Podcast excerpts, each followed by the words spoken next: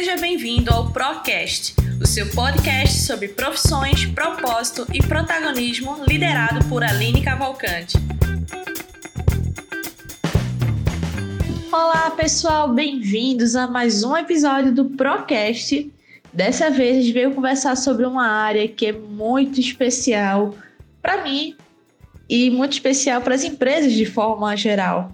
A área de gestão de pessoas, também conhecida como RH, é uma área que trabalha muito no desenvolvimento das pessoas, trabalha muito na atenção dos interesses dos colaboradores em relação à empresa e das, das empresas em relação aos colaboradores. Medir essa relação de forma humana, de forma atenta às estratégias e de, de forma atenta também aos resultados. Então, para entender um pouquinho sobre essa carreira, sobre os desafios, sobre como é mediar essa relação, eu convidei a Bianca Machado. Ela é bacharel em Direito e gerente sênior na maior empresa de recrutamento online do país. Ela é idealizadora da metodologia ERA, Fórmula de Vendas e Série Praticando Teoria. Ela é especialista em liderança humanizada, protagonismo de carreira e recursos humanos. A Bianca tem muita experiência para agregar. Na internet ela traz muitos conteúdos sobre a área, fala sobre diversos desafios e temas relacionados ao contexto da gestão de pessoas. E eu tenho um prazer enorme em trazê-la aqui. Estava já sondando o perfil dela para conversar um pouquinho aqui sobre o, a perspectiva né, da carreira aqui com vocês. E Bianca, eu queria agradecer muito a você a participação. Eu queria que você falasse um pouquinho mais sobre você para além desse currículo.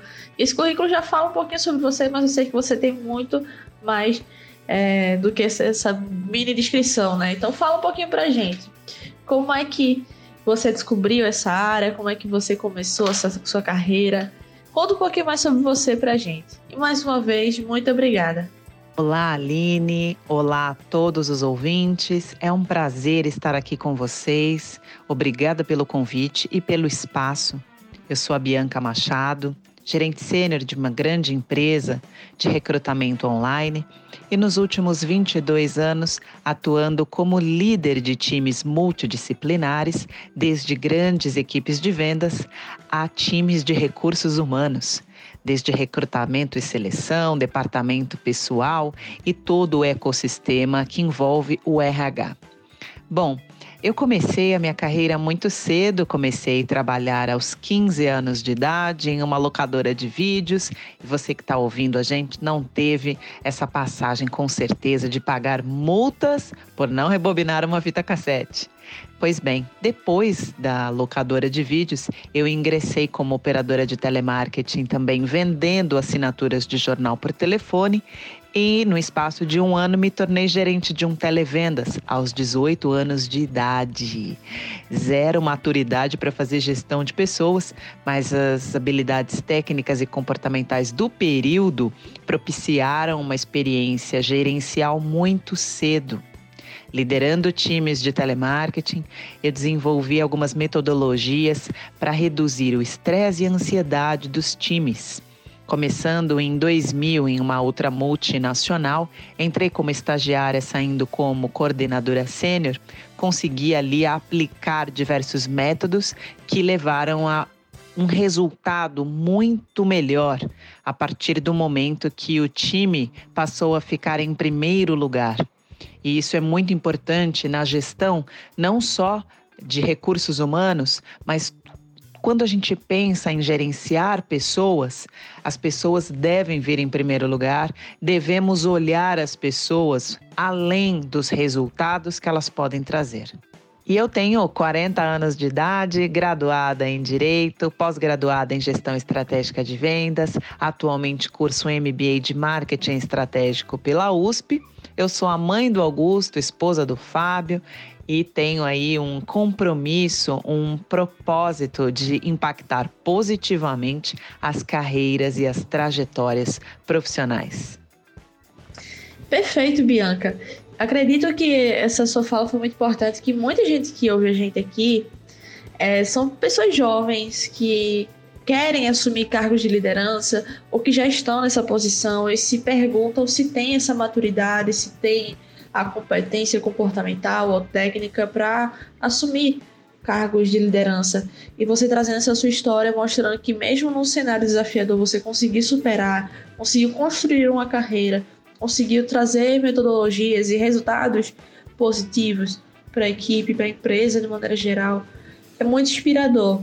E é inspirador também para a gente entender que as experiências nos provam quem a gente é. E assim a gente pode se descobrir na profissão. E assim você se descobriu como essa pessoa apaixonada por gente, né? Perfeito.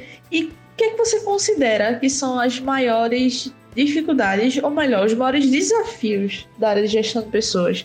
Você falou que tem uma experiência bem ampla, né? Traz pouco do departamento pessoal, da gestão de pessoas, você tem bastante produção de conteúdo também na área de gestão de pessoas, então você tem uma experiência bem larga especialmente na área de recrutamento online, que é uma tendência bem forte, bem crescente. Mas quais são os principais desafios no, na área de forma geral, para que as pessoas que estão ouvindo a gente entendam um pouco mais desse contexto da gestão de pessoas? Os desafios são inúmeros. Eu vou falar sobre três grandes desafios que envolvem a gestão de pessoas. O primeiro deles é o mix de gerações. Nós temos uma primeira geração baby boomer, depois nós temos a geração X, Y, Z e a geração alfa. Cada uma das gerações teve uma herança cultural, econômica, social diferente e que impacta diretamente na forma como enxerga o mundo do trabalho. A diferença entre chefe e líder e o segundo desafio, que é a revolução tecnológica. Cada geração encara de uma forma e nasceu com ou sem a velocidade dessa informação. O segundo grande desafio, então, é a velocidade e o excesso das informações tecnológicas que invadem o nosso dia a dia. E a gente precisa, enquanto gestor, enquanto líder e RH, entender esses impactos e deixar uma forma homogênea para que essas gerações consigam se dar muito bem, gerem sinergia, mesmo com toda a revolução tecnológica que ainda está por vir. Por último, mas não menos importante, a complexidade do ser humano. Nós temos aí formas de comunicação, são diversas elas, e eu quero dividir com vocês um estudo chamado 55387. O que fala essa pesquisa? 55% da nossa mensagem, ela chega para outra pessoa apenas com fisionomia, gestos, a linguagem corporal. 38% da nossa comunicação vai chegar para outra pessoa pelo tom de voz e apenas 7% representa a palavra, ou seja, o conteúdo do que você disse representa pouco na forma como a gente se expressa. E por que, que isso é importante na gestão de pessoas? O bom líder é um bom comunicador ele também precisa ter a preocupação com a sua linguagem corporal, ele precisa se preocupar com o tom da voz e ele precisa, acima de tudo, se preocupar com a mensagem que chega para o seu interlocutor. O mais importante para um líder é que ele consiga, de fato, inspirar as pessoas. E para que você consiga inspirar o outro, você tem que se comunicar muito bem. Ente corporativo a comunicação é apontada como um dos maiores desafios dentro da gestão. E é um tema importante para a gente cuidar. Concordo totalmente, Bianca. E ainda mais, todo essa, esse conjunto né, de competências não cabe somente à gestão de pessoas, cabe a qualquer profissional que quer lidar com pessoas, seja direta ou indiretamente, mas quer lidar com um senso mais humano e com mais eficácia também, trazendo melhores resultados. Então, compreender mais sobre nossa linguagem não verbal, sobre o tom da nossa voz, é de suma importância. E você tocou num ponto muito importante que é da ascensão da tecnologia, né?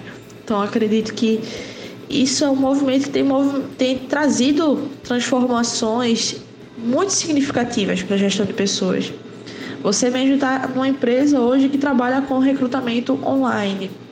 Esse próprio modelo de recrutamento online já decorre dessa transformação digital, né?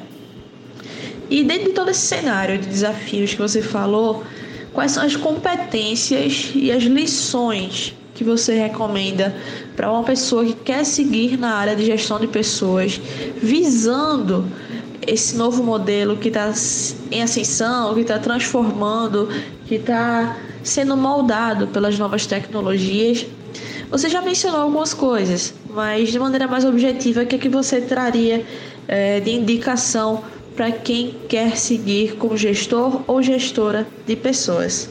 Muito importante separar as habilidades em dois grandes blocos: as habilidades técnicas, que são chamadas hard skills, e as habilidades comportamentais, que são as soft skills.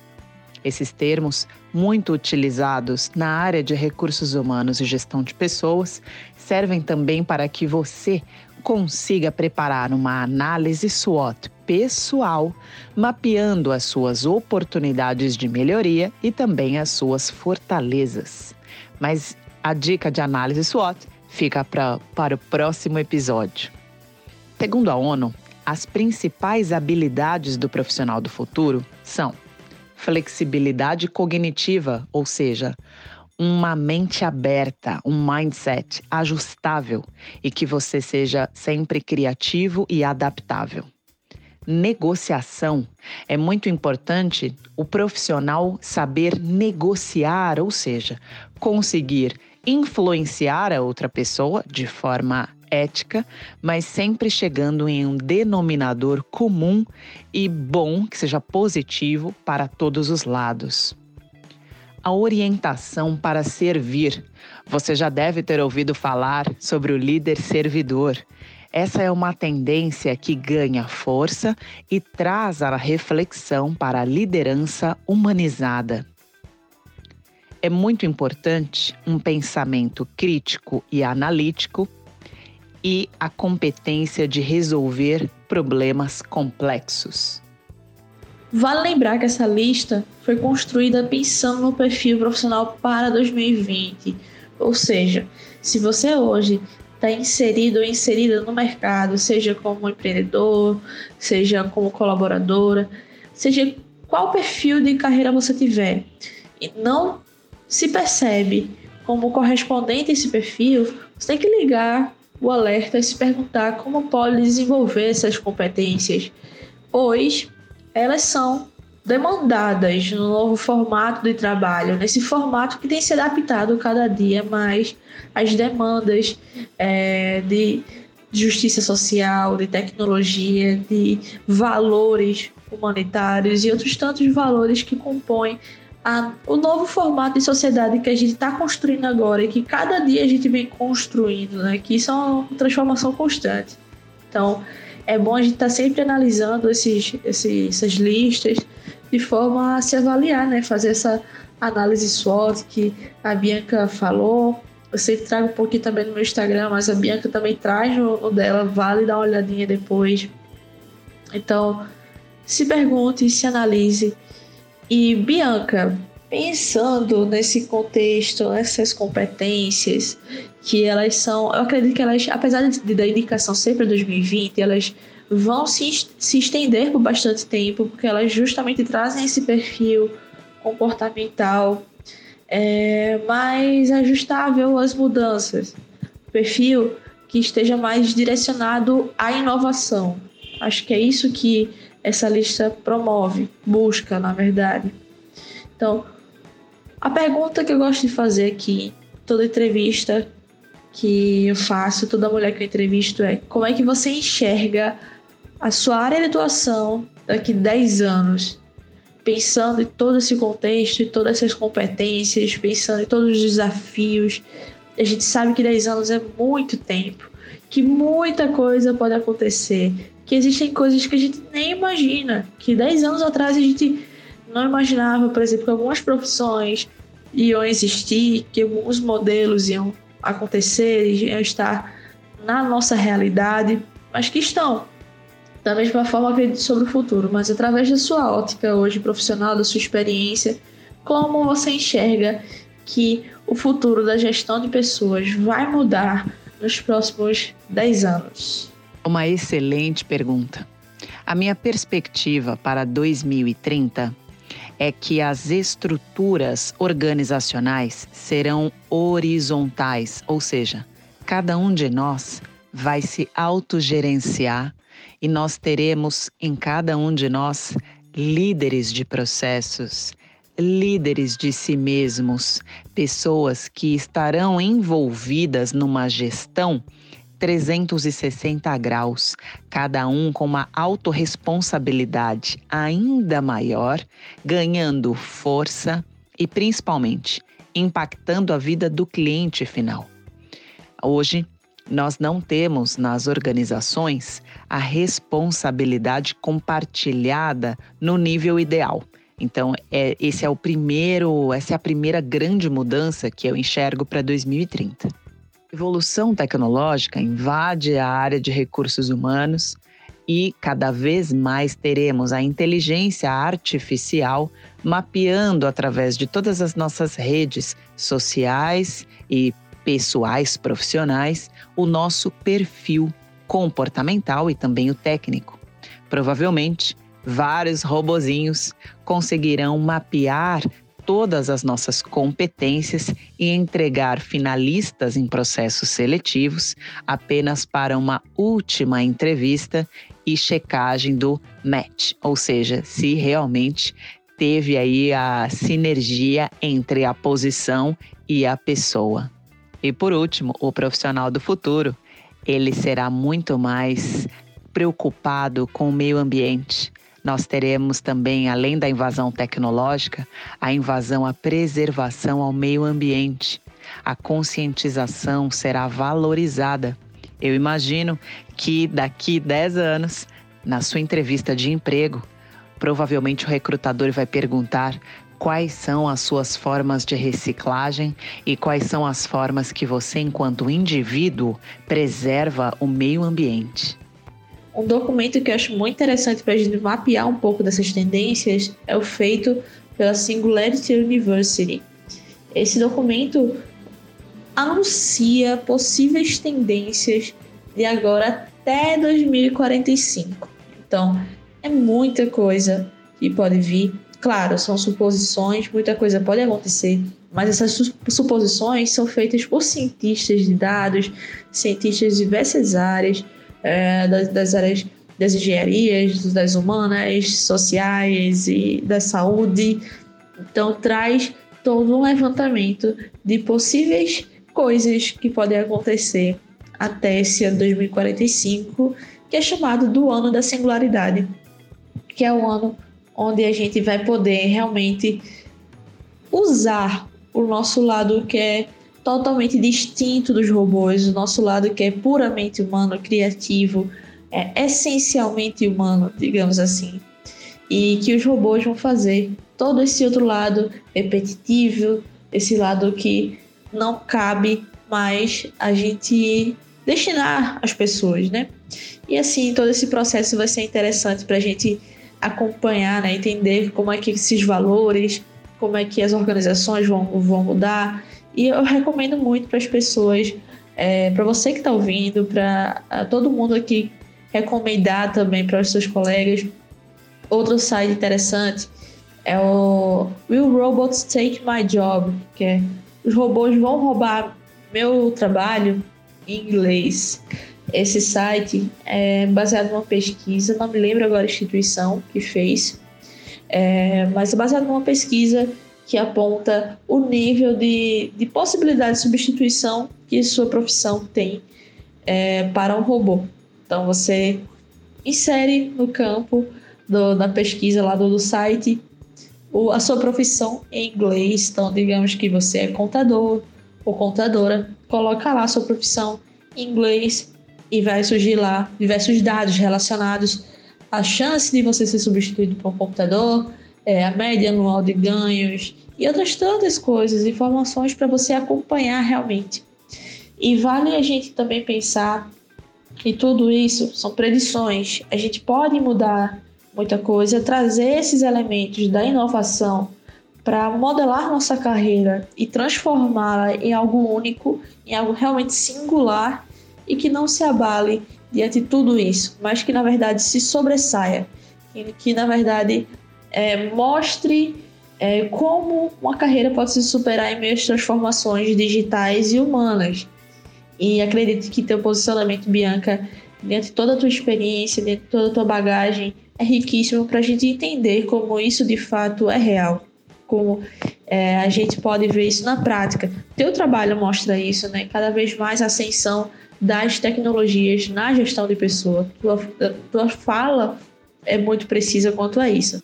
E eu queria, Bianca, agradecer de verdade por tua participação aqui.